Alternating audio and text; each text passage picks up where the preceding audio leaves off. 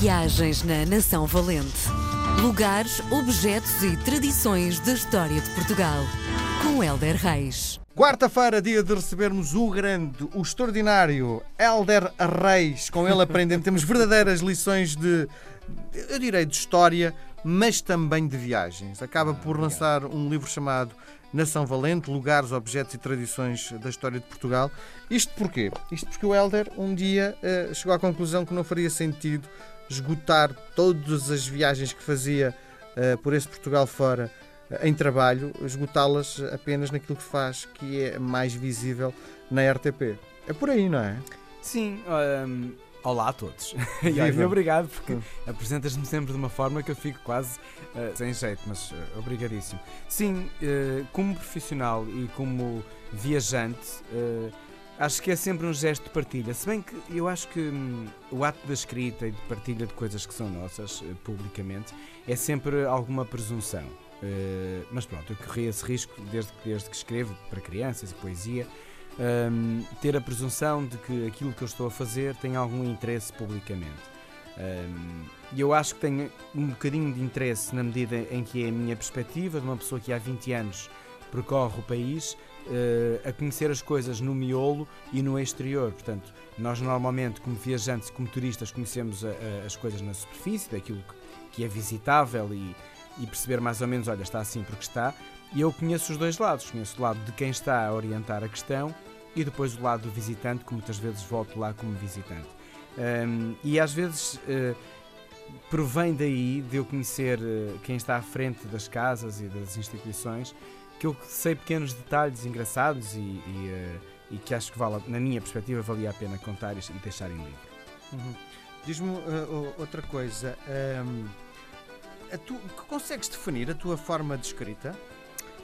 Mas, olha, eu acho que consigo. Hum, eu escrevo de uma forma bastante coloquial.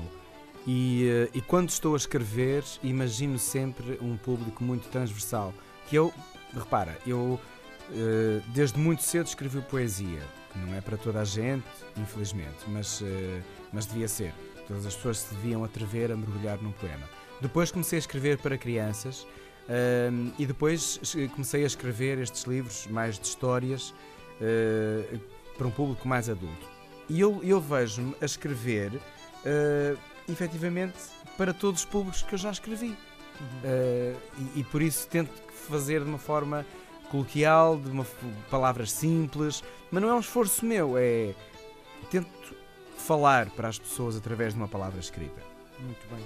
Bom, e hoje vamos viajar uh, por um dos. Uh, provavelmente é o maior rio português, não é? O Tejo.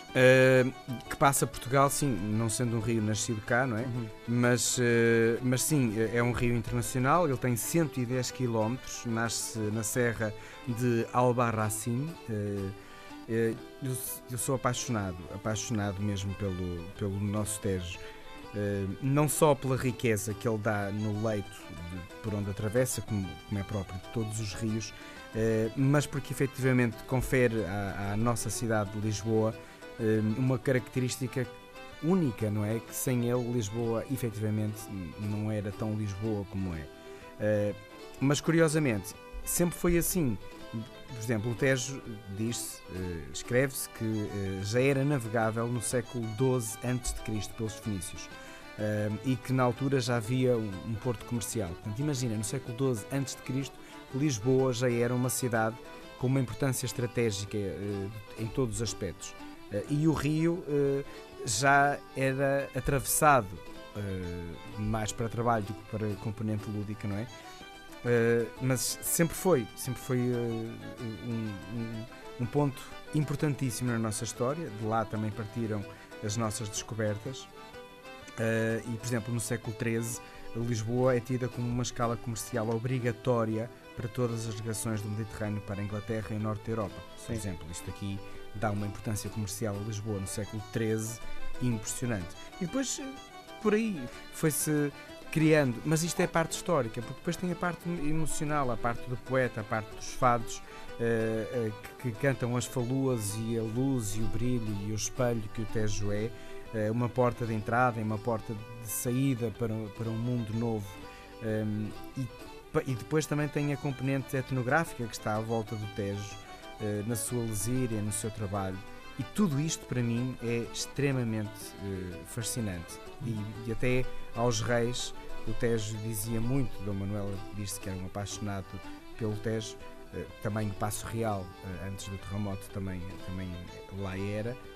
Onde tudo acontecia, imagino aquela azáfama da construção das naus, a saída, a entrada, todo aquele comércio. Mas o Tejo é muito mais do que tudo isto: é, é um rio que abraça uma cidade e que abre uma cidade ao mundo mesmo. Sim, é engraçado porque a tua avaliação, a tua leitura do Tejo é uma leitura que parte do Cais das Colunas. Sim. E a pergunta que te faço é: o Tejo tem vários Tejos ao longo do Tejo? Sim, sim, claro que sim. Uh, e, e, por isso eu te digo que é, é tão fascinante chegares ali à Praça de Comércio e vês aquelas colunas e perceberes o que dali chegou e dali partiu Uh, e agora só usufruir também, nós também não temos que estar sempre a pensar em tudo aquilo que, que a história nos põe. Às vezes também acho que é muito interessante o exercício de só chegar ao sítio uh, e contemplar. Mas sim, percorrer o Tejo, eu já fiz imensos programas em terras que são banhadas pelo Tejo. Pelo Tejo. Epá, e, e é tudo diferente, não é? A etnografia um, a forma de viver e usufruir do rio, um, tudo isto vai mudando à medida que atravessas o rio.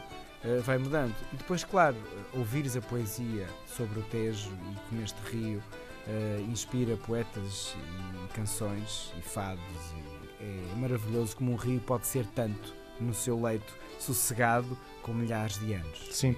E um, antes desta pandemia ter se instalado em Portugal, um, aquela zona do Tejo, a qualquer hora do dia, está inundada, estava inundada de pessoas. Tem músicos que Sim, tocam ali e, e as pessoas fazem exatamente eh, aquilo que estás a descrever, que é apenas contemplar, só o prazer de olhar, não é?